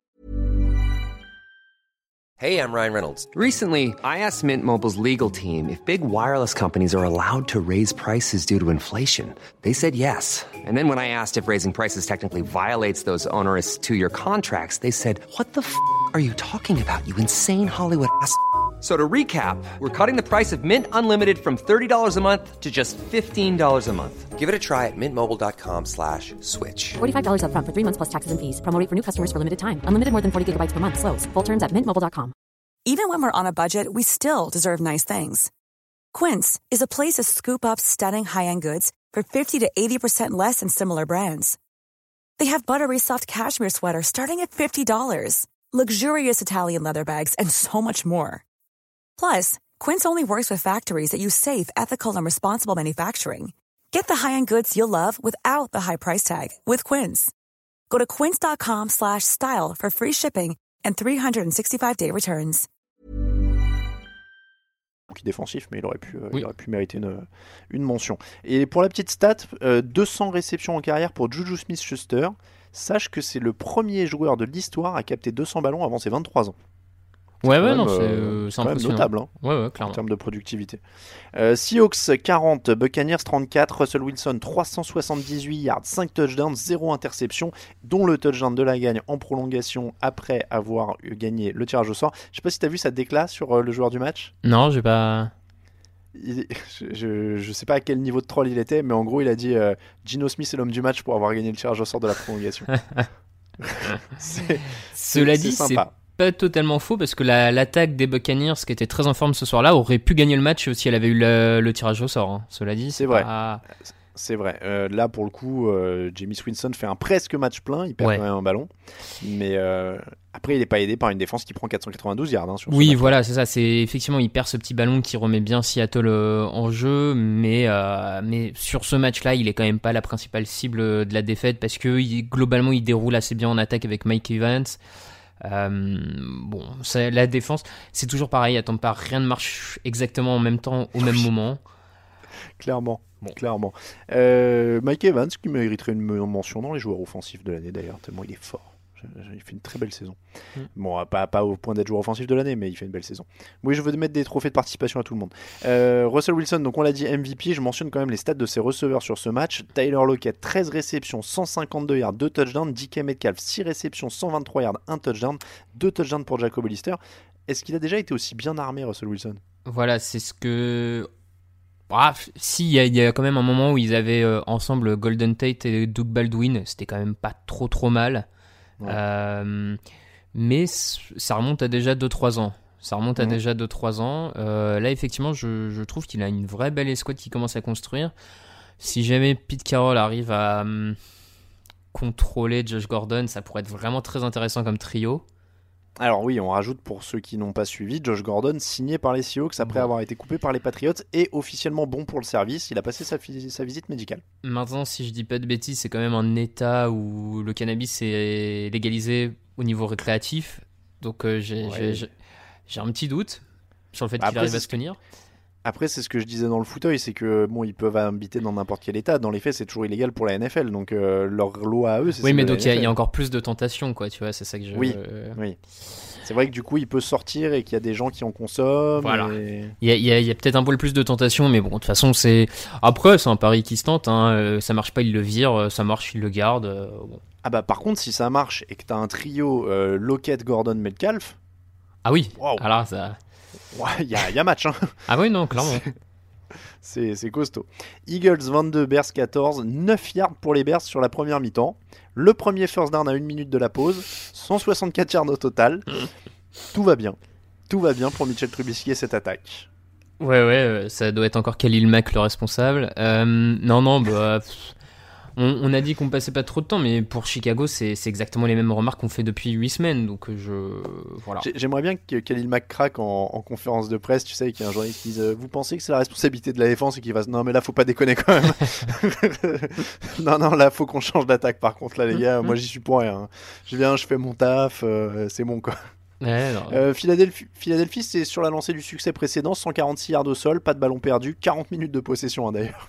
Ouais. Les, les Bears, ils ont, ils- du coup, comme ils rendaient le ballon toutes les 3 secondes, euh, c'est euh, c'est- voilà. Mais Philadelphie est resté sur les recettes qui, leur ont- qui les ont relancées la semaine d'avant, c'est-à-dire de, de prioriser un peu le jeu au sol et de s'établir comme ça. Quoi. Avec, avec en plus un petit Zach Ertz qui est ressorti de sa poche à plus de 100 yards qu'on n'avait pas trop vu depuis le début de saison, qui était assez en difficulté, qui retrouvait pas cette alchimie avec, euh, avec Vance. Euh, donc c'est une bonne nouvelle de plus. Bon, il reste quelques trous dans cette équipe des Eagles, mais c'est bien, bien, bien mieux qu'il y a quelques semaines et ça va, ça va jouer le titre euh, en NFC Est avec Dallas. Et, et alors, si tu veux une autre info breaking qui vient de tomber, parce que ça n'arrête plus, euh, Cam Newton placé sur la liste des blessés. Aïe. Ça... Voilà. Ah oui, tiens, on n'en a pas parlé. Euh, Ouais, ça sent pas bon. sa, sa carrière commence à prendre une tournure euh, pas terrible. Hein. Oui, bah ouais, ouais, toutes ces blessures au pied, euh, c'est quand on est un joueur de ce gabarit-là avec cette mobilité-là, euh, avoir les pieds fragiles. euh, Ça fait deux ans de suite du coup qui, qui finit pas la saison. Je sais pas, je sais pas ce que les Panthers vont vouloir en faire, mais euh, Bah le puis là, euh, ça risque de, de- de réduire le nombre au fur et à mesure des, des preneurs parce que euh, il va falloir en plus, ça devient de plus en plus un pari en plus si une équipe voulait échanger pour lui. Donc ouais. Alors après, c'est un pari que certaines peuvent se permettre. Je- Oui. À l'heure actuelle, t'es Chicago, est-ce que ça vaut pas le coup de tenter un Cam Newton pour un troisième tour s'il est sur liste vrai. Tu vois, bon, je, vrai. je pense que ça peut se tenter quand même. Bon après là du coup le marché étant le marché des transferts étant fermé, Oui, oui, maintenant, ça ils sera ont- ils ont intersaison, jusqu'au mois de mars pour voir euh, comment ça évolue aussi. hein. Hum. Donc, euh, Raiders euh, 31, Lions 24 entre les breaking news. On, on revient au match. Ça tourne cette attaque. 120 yards pour Josh Jacobs, si on parlait de lui tout à l'heure. Derek Carr décisif en fin de match. Bonne ligne offensive. Tom Cable d'ailleurs. Il faut quand même, Ah euh, oui, il faut quand même rendre à Tom Cable ce qui lui appartient. Ah bah sincèrement, moi c'est c'est pas loin d'être euh, la surprise de l'année pour moi, le, le fait que cette ligne offensive euh, sous Tom Cable performe autant, parce qu'il nous avait quand même habillé, habitué ces 7-8 dernières années, sans, sans mentir, hein, vraiment 7-8 ans à avoir des lignes offensives mauvaises. Euh, là elle surperforme, elle est dans les meilleurs de la ligue, top 10 sur cette saison, donc euh, grosse surprise et ça aide totalement l'équipe et c'est bien coaché. et Belle, belle saison des Raiders en fait. Ah oui, mais moi ce que j'allais te dire, franchement, je suis content pour eux. Je les trouve excitants. Ils passent 450 yards à ces Lions. T'as l'impression qu'il y a un truc qui se, par- qui se construit. Non? Belle saison pour eux, tant mieux, et je suis content aussi. Après, je les trouve pas spécialement excitants pour le coup. Je trouve pas que c'est une équipe que tu regardes Alors- le dimanche en te disant, euh, il va se passer un truc, ça va être ouf quoi. Alors, je me disais pas, je, je me suis un peu euh, pris les pieds, mais pas tant dans le jeu. Euh, Ouais. Alors, j'aime bien voir Josh Jacobs courir, euh, c'est mes petits plaisirs, mais c'est encore une fois, c'est peut-être parce qu'il est dans ma fantaisie et je le. Ouais.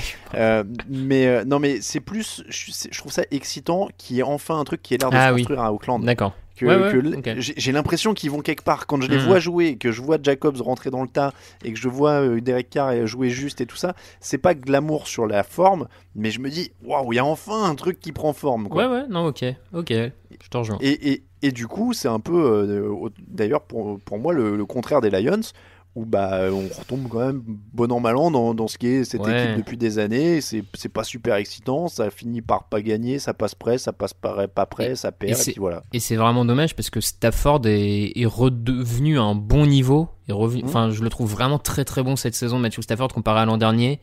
Euh, il est beaucoup plus propre, il est, euh, il est vraiment incisif dans les lancers, il se fait plaisir avec Goladé et Marvin Jones.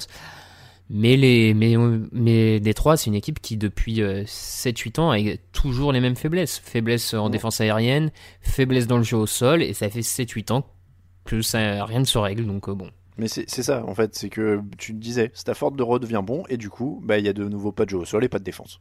Hmm. Donc euh, voilà. Et, et pour la stat, les Raiders prennent quand même 473 yards euh, sur ce match en défense, mais leur défense fait partie du projet de construction. Elle a plus de retard que l'attaque au niveau de la Hmm. construction, mais encore une fois, c'est à voir pour la suite. Broncos 24, Browns 19. Alors la semaine dernière, on avait dit les Browns ont une chance de revenir parce qu'ils ont un calendrier plus simple en deuxième partie de saison. Bon, ça ne part pas très très bien. Euh, parce que, alors déjà, ils perdent en dominant dans toutes les catégories statistiques. Euh, les yards, le temps de possession, le nombre de turnovers, mais ils sont à 1 sur 5 dans la red zone. Euh, et, et voilà, ils se prennent trois longs touchdowns. Euh, les, les Broncos n'ont pas besoin d'avoir une bonne efficacité dans la red zone parce qu'ils n'ont Non, pas non. besoin d'y aller. Euh, ils, prennent- ça, ils ouais. mettent des touchdowns de 45 yards, de, de- des longs, des 75. longs. euh, Voilà. Et, et donc, bah, les, les, les Browns, euh, là, commencent à toucher de plus en plus le fond parce que c'est. Avec tout le respect qu'on peut avoir pour les, les Broncos, mais Brandon Allen jouait son premier match NFL. C'est ça. Euh, il est à 12 sur 20, 193 yards de touchdown. Ils ont 127 yards au sol. Noah Fant, le tight end, sort de sa boîte à 115 yards. Euh, visiblement, jouer contre les Browns, ça fait du bien à tout le monde quand même. hein. Oui, oui, mais non, là, je sais plus quoi dire sur, sur Cleveland. hein. Comme tu dis, c'est euh, vraiment une défaite assez inquiétante parce qu'on euh, et euh, une défaite inquiétante parce qu'elle euh, elle met en exergue aussi euh, beaucoup de, de ses points faibles. Et comme tu l'as dit sur la red zone, là 1 sur 5, euh, enfin c'était absolument catastrophique le play call, le manque d'inspiration de Baker Mayfield, le enfin voilà, il n'y avait pas grand chose qui fonctionnait. euh, c'est Cleveland depuis le début de la saison et si, si la, la remontada espérée commence comme ça, euh, bon. Ouais, franchement, euh, c'est- très inquiétant. Et après, bah, pour, pour, pour, pour Denver, on a quand même vu un nouveau quarterback. Oui, bah voilà, ils ont eu 8 matchs pour le tester, et puis... euh, Alors, je, me demande d'ailleurs dans quelle situation on se retrouve, parce qu'ils ont drafté Brandon Allen il y a deux ans, si je dis pas de bêtises. ah. Euh, et à la base, ils ont quand même drafté Drew Lock beaucoup plus haut cette Ah, année. mais oui, c'est vrai, Donc, vrai. donc euh, je sais pas quel vu que Drew Lock en plus là est en train de revenir de blessure. Donc je sais pas comment ils vont faire. Est-ce qu'ils vont tester les deux? Est-ce que là pour l'instant ils laissent le ballon à Allen? Euh, Je sais pas. J'ai Mm. beaucoup aimé la déclat de Von Miller qui a dit après le match Je le savais depuis le début de la saison. euh, Brandon Allen, je savais qu'il était magique et tout. Fallait le dire au Ah, coach. on, on, on peut pas lui reprocher d'être motivé, même quand ça se passe Non, mal, non. Von Miller. C'est un vrai capitaine, tu vrai, vois. C'est... c'est vrai. Dolphins 26, Jets 18. Euh, Alors, euh, bon, déjà, merci aux Dolphins. hein, euh, la semaine dernière, ça aurait pu être mieux. Euh, est-ce que c'est moi ou est-ce qu'on a vu la différence entre une équipe sans talent qui se bat pour son coach et une équipe avec un tout petit peu plus de talent qu'on n'a plus rien à secouer et, dont les coachs n'ont pas de solution? Oui, oui, oui, je, je pense que c'est ça, mais les, les Jets sont en train de ressembler aux Dolphins de l'an dernier qui ne se battaient plus pour Adam Gaze. Et ah tiens, bizarrement, quel est le point commun entre les deux? Tiens, Adam Gaze qui euh, pendant l'intersaison, enfin pendant là la dernière semaine euh, veut virer Le'Veon Bell, veut a priori peut-être virer euh, Jamal Adams, veut- a viré euh, Leonard, si ça, Williams, ouais. Leonard Williams. Voilà, mais on, on le savait, Adam Gaze n'aime pas les personnalités dans son, dans son vestiaire, il veut virer tout le monde, les, les mecs lui font la tête, il y a un problème dans le vestiaire qui est prêt à exploser, et les mecs se, se battent pas pour lui, la ligne offensive est catastrophique, voilà. J'espère vraiment que Adam Gaze reverse au moins 15% de ses salaires à Peyton Manning. Parce que cette saison qu'ils ont fait ensemble, où du coup Manning a donné l'impression que Gaze était un génie, euh, il lui doit sa carrière. hein. Derrière, Ah ouais, bah, euh, ouais, ouais, il lui doit sa carrière, et, Gaze il va devoir recommencer à mon avis assez bas dans l'échelle pour euh, se recréer une réputation, parce que il commence à les enchaîner là. Ouais, ouais. Là, euh, et puis euh, donc ils, ils gonflent leurs stats en fin de match Oui, euh, sur le dernier drive et tout ça, mais c'était affligeant dans l'ensemble, c'était assez affligeant. Euh, Miami est pas une grosse équipe en défense, ils ont rien fait, ils prennent 10 pénalités, la ligne est toujours mauvaise, Darnold est toujours sous pression et en plus que des fois il panique, ça donne des interceptions, l'interception qui balance sous la pression, euh, pour aller n'importe comment en reculant et tout ça. Bon, donc ouais, c'est une équipe là qui a, qui a quand même perdu tout. Euh, il faudrait voir à pas détruire la carrière de Sam Darnold qui ne fait de commencer et qui avait quand même, qui- qui- il a quelques moments où il montre des choses qui pourraient être intéressantes. Donc, euh, mais là, il, il devient urgent de, changer tout le coaching staff, euh, Ouais. au pire pendant l'intersaison, quoi. Oui, oui, totalement d'accord. Euh, T'imagines s'il vire le mec en cours de saison alors qu'il a été embauché pendant, au printemps, quoi. Là, c'est bon. Euh, les Dolphins, c'est beau quand même. Ryan Fitzpatrick, 288 yards, 3 touchdowns. Lui, il est incroyable. Euh, Lui, par contre, il donne la foi à tout le monde. Ils ont pas de jeu et sans jeu au sol. Hein. Fitzpatrick fait le taf, il s'en fout. Euh, ils ont confirmé. Eux, ils avaient montré de la règne quand même sur certains des derniers matchs. Ils étaient courts parce qu'ils n'avaient pas le talent. Mais là, c'est récompensé. Ça fait plaisir aussi pour Brian Flores parce que c'est sa première victoire. hein. Ouais, ouais, non, c'est bien pour le coaching, c'est bien pour les joueurs qui, pour ceux en tout cas qui se battaient euh, semaine après semaine et qui étaient un peu la risée de la ligue, euh, d'être capable d'aller euh, malgré tout chercher ce match. Voilà, c'est une belle victoire. Après, euh, on en est à l'an, euh, la moitié de l'année 1 de la reconstruction totale de cet effectif. Donc euh, voilà. Le Monday Night Football, c'était les Giants 18, Cowboys 37, victoire logique des, 30 des Cowboys. Bonne défense dans la zone rouge, euh, ça on peut le- leur reconnaître. hein. Ils ont beaucoup stoppé euh, les Giants dans les 10 derniers yards. Euh, et Pat Shurmur s'est fait un plaisir de frapper des field goals plutôt que de tenter quelque chose. Il y a une bonne ligne offensive pour ouvrir le jeu au sol. Ils ont mis du temps à conclure. Après, c'est victoire logique. J'ai pas l'impression d'avoir appris grand chose dans ce match non plus. Non, non, rien appris de particulier sur Dallas, clairement. Euh, si, alors moi je trouve quand même une excuse. Dak Prescott s'est quand même fait opérer des dents de sagesse pendant la bye week. Donc euh, c'est peut-être pour ça, il était un peu dans le gaz euh, quand il a Ouais, lancé la première interception. Euh, Daniel Jones perd encore 3 ballons. Il est quand même à un niveau euh, très élevé sur le rythme des pertes de balles. Alors il a l'excuse d'être rookie, mais il est à un niveau Jamie Winstonien sur les stats. Ouais, ouais, ouais. Bon, ah, je, je sais pas, moi ça m'embête jamais trop de voir un joueur perdre des ballons, un rookie. euh, Je, je sais plus à combien il en est, mais il en est à- J'espère que je dis pas de bêtises, mais je crois qu'il est à 16 ou un truc comme ça. Euh, il a- c'est- il mais ça, perd- ça, ça sera sans doute un problème toute sa carrière, hein, mais euh, s'il arrive à compenser par d'autres. euh, bon, faut voir. Je lisais un papier euh, qui disait en gros c'est le clone d'Eli Manning et il a pris les mauvais côtés aussi quoi. Euh, Cardinals 49ers c'était le match du jeudi 25 pour les Cardinals 28 pour les 49ers avec un bon Jimmy Garoppolo à 4 touchdowns euh, avec la, connex- la connexion qui a fonctionné avec Emmanuel Sanders sa nouvelle cible cette réception 112 yards Euh, c'est bon c'est bon ça peut gagner dans tous les, de toutes les manières maintenant les 49ers Ouais, ça, ça peut gagner de toutes les manières. C'était un peu un des, une des attentes, tests qu'on avait vis-à-vis de Jimmy Garoppolo. Donc, euh, très bon niveau. euh, on va attendre la suite. et les Cardinals qui restent accrocheurs pas de ballon perdu 110 yards au sol et 52 dans les airs pour Kenyan Drake qui pourrait euh, être une petite option fantasy si vous cherchez euh, et qui, qui convient bien au système de Cliff Kingsbury avec Ouais, David Johnson qui va revenir ils ont des options hein. Non, non, ils ont des options, mais on l'a déjà dit, hein, cette franchise d'Arizona finalement a bien fait tous ces changements à l'intersaison, puisqu'elle a l'air d'être repartie dans le bon sens totalement. Donc euh, à construire, mais ils sont loin d'être ridicules cette saison. après nos avis voici les vôtres c'est l'heure du répondeur T'as pas besoin de gueuler, demande au mégaphone.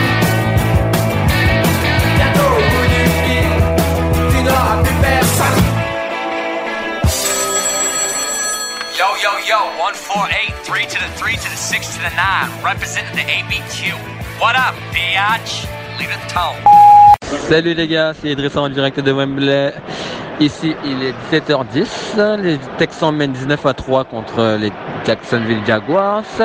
Minshew la baguette, Minshew drop back, il lance, c'est une passe incomplète. Eh, salut tout le monde, c'est Guillaume de Vitry. C'est juste pour vous dire que je suis fan des Ravens et que bah là tout va bien, tout va bien. California Love. Tan, tan, tan. Josh Jacobs, Rookie of the Year. John Gruden, Coach of the Year. On te pardonne, Raphaël Masmejean. C'est la Raider, Raider Nation. Mais euh, DK Metcalf, c'est- quoi son prénom? C'est Didier Kevin? Donkey Kong? Hello, hello, mise à jour, petite mise à jour. Fin du match, 26 à 3. C'est un match agréable à regarder. Euh, la Minshew Mania en a pris pour son grade. Un shows de Watson virevoltant à défaut d'être euh, impressionnant statistiquement, statistiquement parlant. Et voilà. Bonne soirée les gars merci à tous pour vos messages sur le répondeur c'est l'heure de passer au top et au flop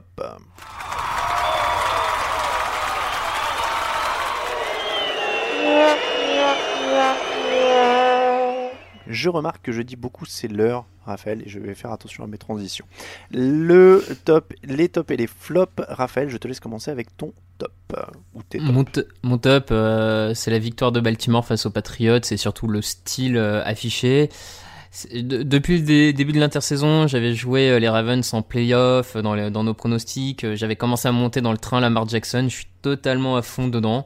Euh, moi, je prends pas mal de plaisir à le regarder jouer, donc euh, voilà, j'avais envie de le mettre en avant. Euh, triple top pour moi, euh, Deshaun Watson comme toutes les semaines. Bon, ça deviendra régulier. Euh, J'ai dit que j'étais content pour les Raiders, donc je le mentionne. Et puis euh, en fait, mon vrai top, c'est Andy Reid, coaching master, parce que ouais, je trouve ça. J'ai remis la liste dans le dans les leçons de la semaine des mecs qu'il avait surcoachés. Euh, T'as quand même des Kevin Kolb, des Edge. Ah oui, Effi. oui, oui. Il a il a quand même gagné des matchs avec Jeff Garcia en fin de carrière titulaire à Philadelphie. Mhm. Euh, il, il relance quand même la carrière de Michael Vick euh, quand il est récupéré à Philadelphie. C'est vrai. Donc en plus, il s'adapte à des styles différents, il s'adapte à. Enfin voilà, il, il- il signe avec Nick Foles la saison à l'époque la plus élevée euh, sur l'évaluation d'un quarterback. C'était pas euh, Chip Kelly? Ah, c'est peut-être Chip Kelly. C'est Chip Ouais. Kelly, je crois, à ce moment-là. Autant pour moi, je me suis embrouillé sur la date. Euh, mais bon, voilà. En tout cas, il a un, Oui, oui, ri- il est rien que pour hein. avoir fait Kevin Kolb, un, un quarterback qu'il a réussi à échanger ensuite contre, euh, je sais plus, c'était quoi, un choix du deuxième tour ou troisième tour. Mais il avait bien fait grimper la valeur de Kevin Kolb. Euh, donc mm. voilà, Andy Reid, euh, tout ce qui touche, euh, tout ce qui touche se transforme en or au poste de quarterback. Donc, donc voilà, gros top à lui. L'homme du Movember éternel en plus, parce que c'est Movember et il le fait, il le fait tout le temps. Donc, donc gros respect. Le flop. Euh, ça va faire un peu euh, soupolé, mais euh, le, le niveau d'irrégularité et de mauvaises choses en NFL qui se passe sur différents terrains. ce week-end, ça m'a particulièrement sauté à l'œil. On a quand même 6, 7, 8 équipes, je trouve, d'un très très mauvais niveau à l'heure actuelle en NFL, euh, que ce soit en attaque, en défense. Euh, les attaques moyennes sont peu inspirées en attaque. Euh, voilà, je trouve qu'il y a un niveau général qui est très moyen à l'heure actuelle en NFL. Hmm, ouais, non, mais oui, ça, se, défend, je, vois ce que tu veux dire. Le flop, alors au début j'avais prévu de mettre les Jets, et puis après, alors en fait c'est suite à l'article qu'on a fait ce matin sur la possible venue des Chargers à Londres.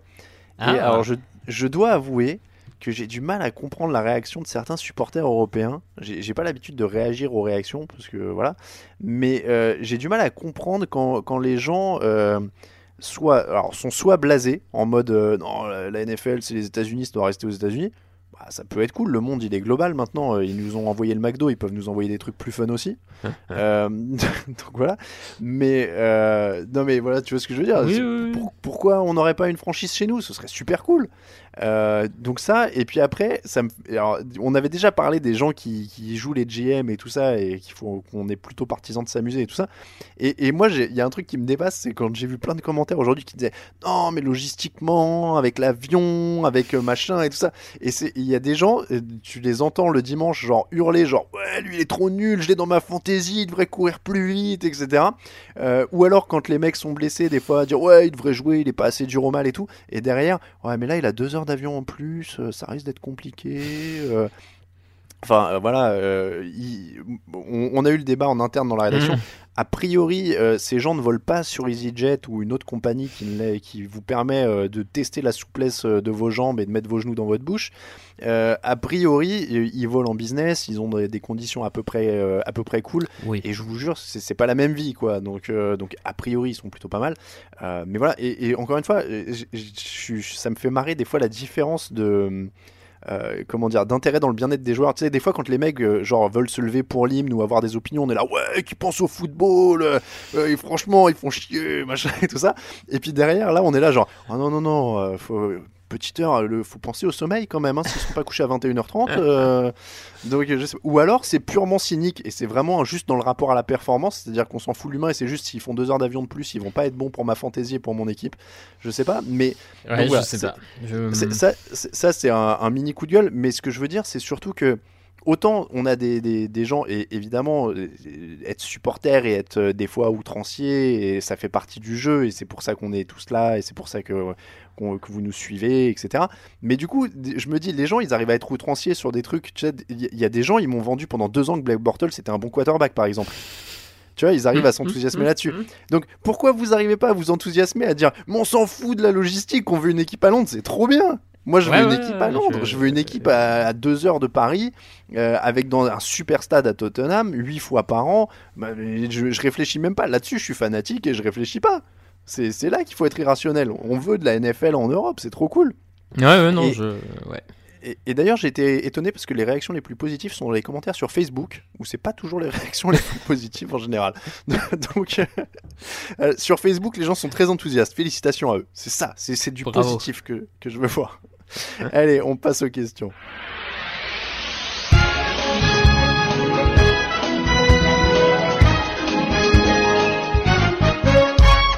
Parti pour les questions, Raphaël, et on va commencer avec une question euh, bien-être, parce que justement on parlait de, de bonheur. Euh, question d'Arnaud Jets, une idée pour remonter le moral d'un fan des Jets, dont les meilleurs souvenirs datent de l'époque Ryan Sanchez, c'est dire. C'est Arnaud Jets qui nous pose la question. Euh, bah, malheureusement, j'ai pas beaucoup d'autres idées, qu'il y a par certaines choses qui sont recommandées avec modération. Donc, Alors, je vais, je, vais, je vais te citer la réponse parce qu'il y a Jean-Michel de notre équipe qui lui a répondu directement dans les commentaires et je sais que tu vas adorer. Il lui a répondu Vous êtes bien placé pour obtenir Chase, Young, defensive end d'Ohio State, ou Andrew Thomas, offensive tackle de Georgia en 2020. Ah, j'a- J'adore le- le- l'optimisme et le l'amour de Jean-Michel pour la NCA. Ça me. Oui. Et console-toi, t'auras un offensive tackle. Ça vend du rêve. Bon, évidemment, on taquine euh, Jean-Michel et Oui. on apprécie son enthousiasme pour la NCA parce qu'il il est le, un des, des maîtres du domaine avec euh, Grégory sur le site. Euh, question de LW75. L'arrivée de plus en plus nombreuse de quarterbacks typés college à très forte mobilité et qui deviennent titulaires comme Lamar Jackson, Josh Allen, Kyler Murray est-elle la réponse à des pass rush plus rapides et puissants, surtout dans les moves extérieurs au tackle ou simplement un effet lié au coaching staff plus jeune? Bonne Euh, question. Ouais, ouais, je, je pense qu'effectivement, c'est en partie lié à s'adapter à des lignes défensives toujours plus performantes, toujours plus rapides euh, sur le quarterback. Donc, apporter une, euh, le fait qu'il puisse être mobile et puis même globalement sur son, sa stratégie offensive, euh, pouvoir jouer des doubles menaces, ça me paraît assez. Ça, ça me paraît être logique. Après, on est encore loin d'un vrai mouvement de fond. On en a quoi 3, 4 des joueurs comme ça en NFL à l'heure actuelle. Je pense qu'il faut encore attendre un peu avant de, mais je pense qu'effectivement, ça répond à un besoin de- d'éviter des pass rush. euh, on en avait déjà parlé, hein, des pass Mm. rush toujours plus dynamiques avec des linemen offensifs qui nous semblent peut-être un peu en retrait ces dernières saisons. Ouais, ouais. Euh, question de Sexol. L'AFC est-elle déjà scellée? Les champions de division Est, Nord et Ouest semblent déjà connus. Les Bills ont un bon bilan et un calendrier favorable. Restent les Colts et les Texans qui devraient continuer à performer pour arracher leur division avec l'avance qu'ils ont déjà. Ça devrait être euh, difficile pour les autres équipes de les déloger sans vouloir manquer de respect aux Steelers et aux Raiders pour ne citer que. Euh, c'est vrai que bon bah Mhm. Patriots euh, ça semble euh, voilà Oui. Ravens aussi à l'Ouest alors je m'embrouille sur les conférences les divisions AFC Chiefs. Chiefs Euh, les Bills donc pour une wild card donc oui il reste Colts et Texans qui se tient la bourre pour la, la Sud Et qui du coup le- prendre des 5 places 4 et 6 quoi. ouais le strapontin quoi. Mm. bah oui oui c'est vrai que la FC en, en l'occurrence pour l'instant regorge pas de suspense euh, à moins que tu vois un autre outsider non je sais pas tu vois les, Je les Chargers pour la ouais, peut-être les, les Chargers, s'ils arrivent à garder les, les bonnes choses qu'on a vues cette semaine, peuvent aller chercher ce Strapontin 6 euh, face à des Colts et des Texans qui, à force de se tirer la bourre entre eux, peuvent aussi un peu euh, diminuer le bilan dans une division où c'est jamais facile de battre les, les adversaires de division. Je sais pas. Question de Dop, un mot sur Mark Ingram qui fait une super saison. C'est vrai qu'on parle énormément de Lamar Jackson Ouais. et du gros jeu au sol de Baltimore, mais on dit jamais le, nom de Mark Ingram. La, euh, Mark Ingram est une super acquisition pour cette équipe de Baltimore. C'est vraiment le type de coureur qu'il fallait pour accompagner Lamar Jackson, un coureur tout en puissance, euh, qui est qui a pas qui est pas tant présent dans le jeu de passe, qui a pas besoin d'être nourri en permanence. Euh, c'est une super acquisition clairement. Mais c'est, je suis pas étonné. Baltimore en général, c'est quand même une équipe qui fait des bonnes free agency, des que ce soit sur le, enfin en draft ou en free agent. euh, Je trouve que globalement c'est une équipe qui se rate peu dans ses choix de free agent, donc euh, je suis pas étonné. Ingram, il est à 585 yards et 5,1 yards par course avec 7 touchdowns cette année. Mm. Euh, il est quasiment, allez, dans un match, il sera au-dessus de ses stats euh, en 12 matchs euh, de, de New Orleans l'an dernier. Bon, il- oui, il partageait avec Elvin Kamara, évidemment. Ouais. Euh, tiens, une question, si tu veux te, te mettre dans la panade avec certains supporters, tu as le droit de pas y répondre. Mmh. Euh, Question de Patrick Ingle- Inglebert. Euh, après ce Sunday Night, va-t-on enfin admettre que les chiffres de la défense de New England étaient surgonflés par le fait d'avoir jusque-là rencontré 7 équipes au bilan négatif sur 8, la 8 les Bills étant incapables de marquer plus de 20 points? Tu as le droit de pas répondre. Non, surgonflé, euh, oui, un, un poil, mais pas totalement non plus. Euh, je, je, je crois que les euh, plusieurs des équipes qu'ils ont rencontrées, euh, c'est notamment les, les Bills, ont une moyenne de 20 points par match. Là, ils ont mis que 14 aux Patriots. Voilà, la, la défense est bonne. Après, les chiffres, oui, est un peu gonflé. Oui, non, mais je suis d'accord avec toi. Mais après, ça reste la NFL. Limité, Oui, oui. limité sur 8 matchs à moins de 8 points de moyenne par match, Voilà, oui. C'est- quand même euh, très très fort. Euh, question de Jean Bassoncourt. Hello la team, les deux derniers matchs des Dolphins et surtout le dernier avec la victoire au bout ne sont-ils pas une preuve définitive que le tanking n'existe pas en NFL Yes. Oui, moi j'ai tendance à penser que oui, dans, dans une ligue où il y a peu de contrats garantis, où euh, sur 53 joueurs, t'en as une trentaine qui se battent pour être là l'année suivante, voire même certains se battent semaine après semaine pour rester dans l'effectif. J'ai du mal à croire qu'il y ait une volonté de, de faire du tanking, mais bon. Alors, il y a euh, J. Alors, c'est dur à prononcer. JNSV. V. Euh, Excusez-moi pour l'écorchage. Euh, je m'interroge sur les Broncos que je pensais foutus, mais qui me donnent tort depuis deux semaines. 3-6 avec un agenda costaud. Packers, Jaguars, Chiefs, Colts. C'est une défense qui tient la route. Quatrième contre la passe, 17 contre la course. Un nouveau quarterback de la repêche, mais qui a l'air d'être propre. C'est quand même un peu tôt pour l'affirmer. Pensez-vous qu'il y a une chance pour qu'il reparte du bon pied dans les prochaines semaines, malgré la perte de Sanders? Ça, ça- Ils joueront pas les Brands euh, en galère toutes les semaines quand même. Ouais, c'est ça. Puis après, ça dépend ce que, ce que notre euh, auditeur euh, entend par repartir du bon pied. Est-ce qu'ils vont être un peu meilleurs qu'en début de saison? Est-ce qu'ils sont capables d'aller chercher un match par-ci par-là? Oui, sans doute. C'est c'est vrai que ça va mieux que depuis les deux premières semaines. Maintenant, ils sont loin de pouvoir concurrencer les meilleures équipes en AFC. Donc, euh, clairement. Euh, salut l'équipe. Si Adam Vinatieri avait réussi ses deux field goals, dont le dernier contre les Steelers, Indianapolis serait à 7 victoires, une défaite. Ça sent la fin pour le plus grand kicker de tous les temps. Les kickers doivent-ils le couper maintenant, ce qui ne serait pas classe, ou attendre la fin de la saison? C'était une question de Vincent Roux.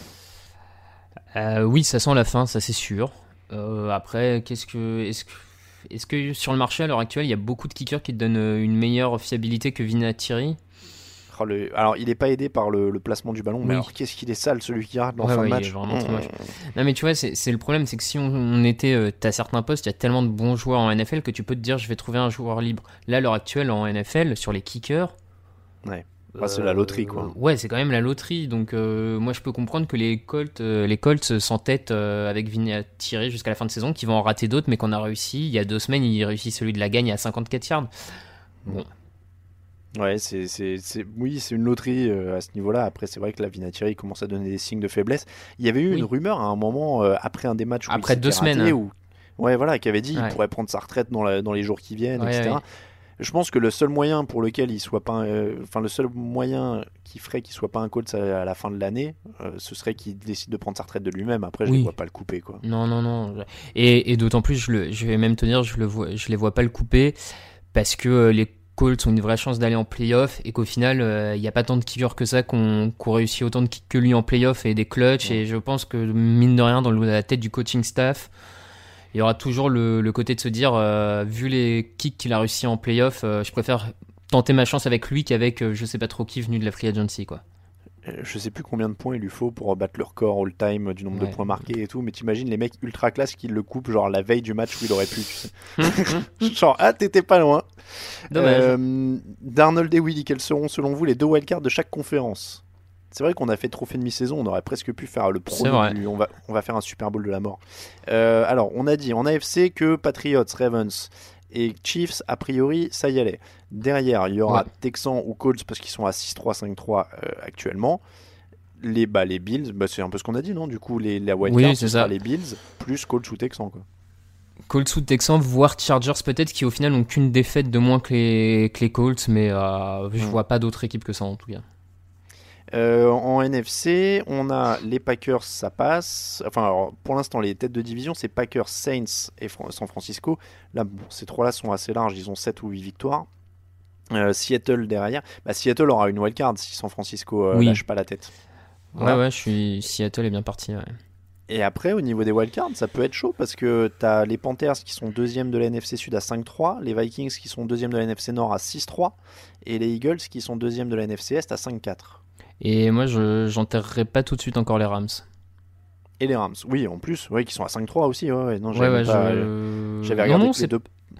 C'est pas Ouais. si évident. Et, et tu dis les 49ers, moi je suis pas persuadé qu'ils gardent la tête de la division. Mais C'est ça. euh, Mais du coup, je veux dire, il y aura un des deux, quoi.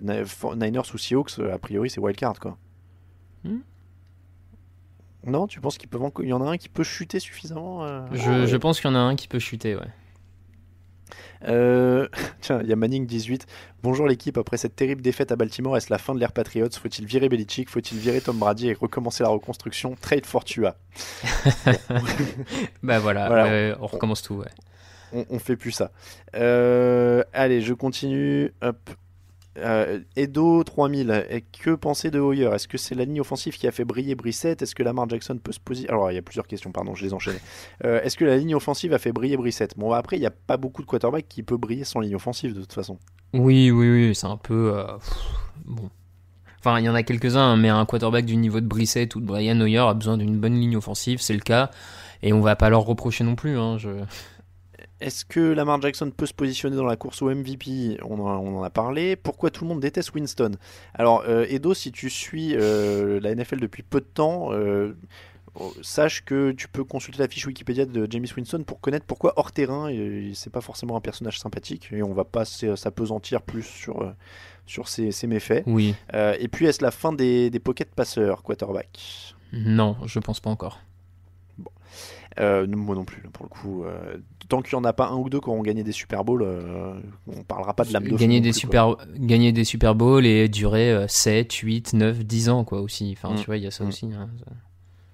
Euh, Tarsvelder, bonjour à toute l'équipe. Quelle franchise vous paraît la plus calamiteuse? Les Redskins, ils draftent un quarterback que leur ancien head coach ne voulait pas et ils recrutent des premières années de médecine. Les Jets, parce que recruter ensemble Adam Gaze et, et Hmm. Greg Williams relève de problèmes de santé mentale. Les Buccaneers, parce qu'ils vont donner un contrat max à James Winston étant donné qu'ils lancent pas de pizza à tous les matchs. Les Browns, parce qu'ils arrivent à mal recruter leur coach et qu'ils sont les rois du plaquage raté. Les Dolphins, parce qu'ils tankent à fond et ils vont virer tous leurs joueurs parce qu'ils ont osé gagner un match et les priver du premier choix de draft. Ou les Bengals, parce qu'ils n'arrivent à rien, même quand ils étaient bons et que c'est toujours la classe de mettre son quarterback titulaire à l'écart le jour de son anniversaire. Euh, c'est pas facile, hein. il, y en, a quand même 2-3 équipes en NFL très très mal gérées. Euh, moi, mon choix irait entre euh, Redskins, Jets. Mais je crois que la clé, elle est dans ce que tu viens de dire. hein. C'est très mal géré. Le, pro- le, le point commun de toutes ces équipes, Oui. c'est qu'ils ont des, des proprios et des dirigeants qui sont en général très mauvais. Et, Oui, et c'est du ça. coup, bah, c'est une, tendance de fond, quoi. C'est une tendance de fond. Mm. Euh, Coach Olive, euh, question, question. Alors les gars, dites-moi si le Niners Seahawks de lundi prochain est pour vous la plus grosse affiche depuis le début de saison. Peut-on s'attendre à un match aussi féroce que le Ravens Pats de hier soir? Ça se situe au même niveau en tout cas. Ah oui, oui, ça fait partie des top euh, affiches de cette saison, surtout après ce début de saison des deux équipes. Euh, ouais, je, je- on peut avoir un superbe match sans aucun doute. Euh, Fidel Gastro, sauf erreur de ma part, il ne me semble pas que les joueurs NFL portent de protège tibia. Comment expliquer qu'ils soient surprotégés sur le reste du corps, mais pas sur cette partie-là? Bah, C'est simple, ils, partent, ils, ils se plaquent jamais à. À hauteur de tibia. Voilà. Et il n'y a pas de tacle, euh, les pieds décollés sur le tibia. C'est ça, c'est ça. Euh, c'est c'est quoi? C'est Pépé, non Le mec qui était connu pour. euh, Ouais, ouais, il y en a eu, il y en a eu deux, trois. Ouais, ouais, Pépé, effectivement, ouais. Moi, je suis Pep, resté à l'époque Cyril Roll, si tu veux. euh, Ah oui, bah là, là, euh, on avait, là, c'était un. Voilà, donc, euh, donc oui, non, mais oui. a- Après, en plus, les Américains croient qu'un plaquage propre, c'est se lancer vers le gars avec l'épaule en plein milieu du torse. Donc, en, théorie, les tibias sont quand même. euh, C'est d'ailleurs pour ça qu'on voit beaucoup de plaquages ratés. hein. C'est parce qu'il y a beaucoup de joueurs NFL qui sont persuadés qu'il faut se jeter contre Oui. le mec à moitié de dos. Ouais, euh. ouais, ouais. Non, mais c'est c'est sûr, ouais. Euh, question de. Alors, Nicolas Suprani. Bonjour la team TDA. Le titre de votre article Andy Reid peut faire marcher n'importe quel quarterback. Question simple Patrick Mahomes est-il un quarterback de système? Cordialement Grumpy. Mais alors, j'ai vu que c'est revenu un peu sur Ouais, cet ouais. article-là. Mais mais il y a quarterback de système et il y a- y, quarterback qui magnifie le système. C'est vrai. Mahomes, il est un cran au Enfin, Oui, et- Matt Moore, il fait tourner la machine. Oui, c'est ça. Mahomes, euh, il. Enfin, voilà, c'est comme si tu me donnes une Formule 1 à moi. Peut-être je vais réussir à faire un tour un petit peu au ralenti et tout, mais dans les faits, je serais pas sorti de la piste. Et puis t'as Patrick Mahomes qui va prendre tous les virages à fond et qui va faire le tour en 15 secondes de moins. Oui, non, je suis, d'accord. Je pense que c'est, un, peu le débat tout le temps avec Brady, Oui, avec c'est machin. ça. Il y a- mais je pense qu'il n'y a pas de honte à dire qu'il faut qu'ils aient un système derrière- pour les, les soutenir. Il y a aucun, il y a, il y a quand même très rarement des quarterbacks qui gagnent sans un bon coach. Oui, non, mais euh, oui. je- après, je, je pense que c'est- toujours pareil. Ça dépend de ce que les gens entendent par système, euh, ce que. euh, Oui, je oui, pense oui. qu'il y a aussi un peu. Non, mais tu vois, genre, on n'a pas dit euh, Montana c'est un moins bon quarterback parce que Steve Young a réussi derrière aussi avec les 49ers. Ouais, quoi. et qui pour le coup, euh, l'attaque de Bill Watch, euh, c'était un vrai système euh, West Coast Offense. C'était, un vrai système pour le coup. C'était. Bah, c'est ça, c'est ça. Donc euh, il faut avoir des bons coachs derrière pour, pour réussir. Donc, Mm. euh, donc c'est pas. Mais, mais le- le- l'enjeu, c'est de trouver le mec qui va bam sublimer encore plus le truc. On l'a bien vu quand ils sont passés d'Alex Smith à Patrick Mahomes, les Colts. Oui. Les, Les Chiefs, ouais, ouais, totalement. C'est- l'exemple total, quoi. Euh, on va terminer. Allez, on va, on va terminer, on va terminer. Qu'est-ce qu'on va prendre? Hop.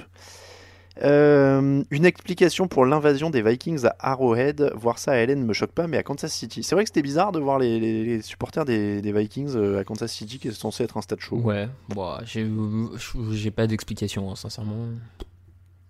Eh ben, les, les supporters des Vikings voyagent bien. Oui, voilà, voilà. On va dire ça, en tout cas.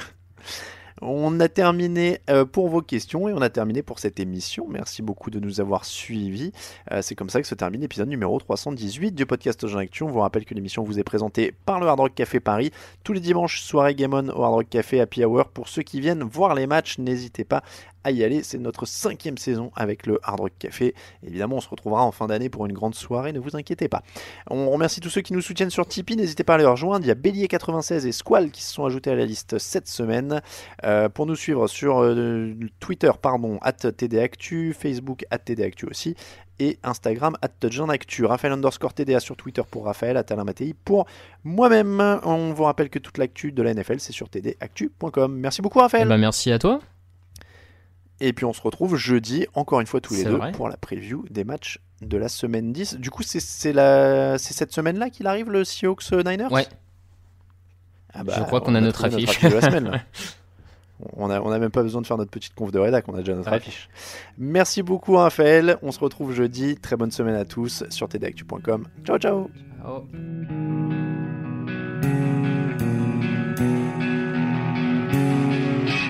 Les meilleures analyses, fromage et jeux de mots, tout sur le foutu est en TDAQ. Le mardi, le jeudi, tel gâteau risotto, les meilleures recettes dans TDAQ.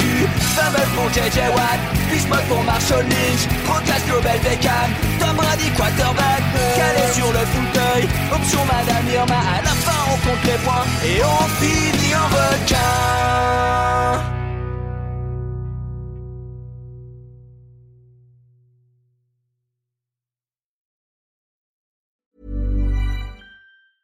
Even when we're on a budget, we still deserve nice things.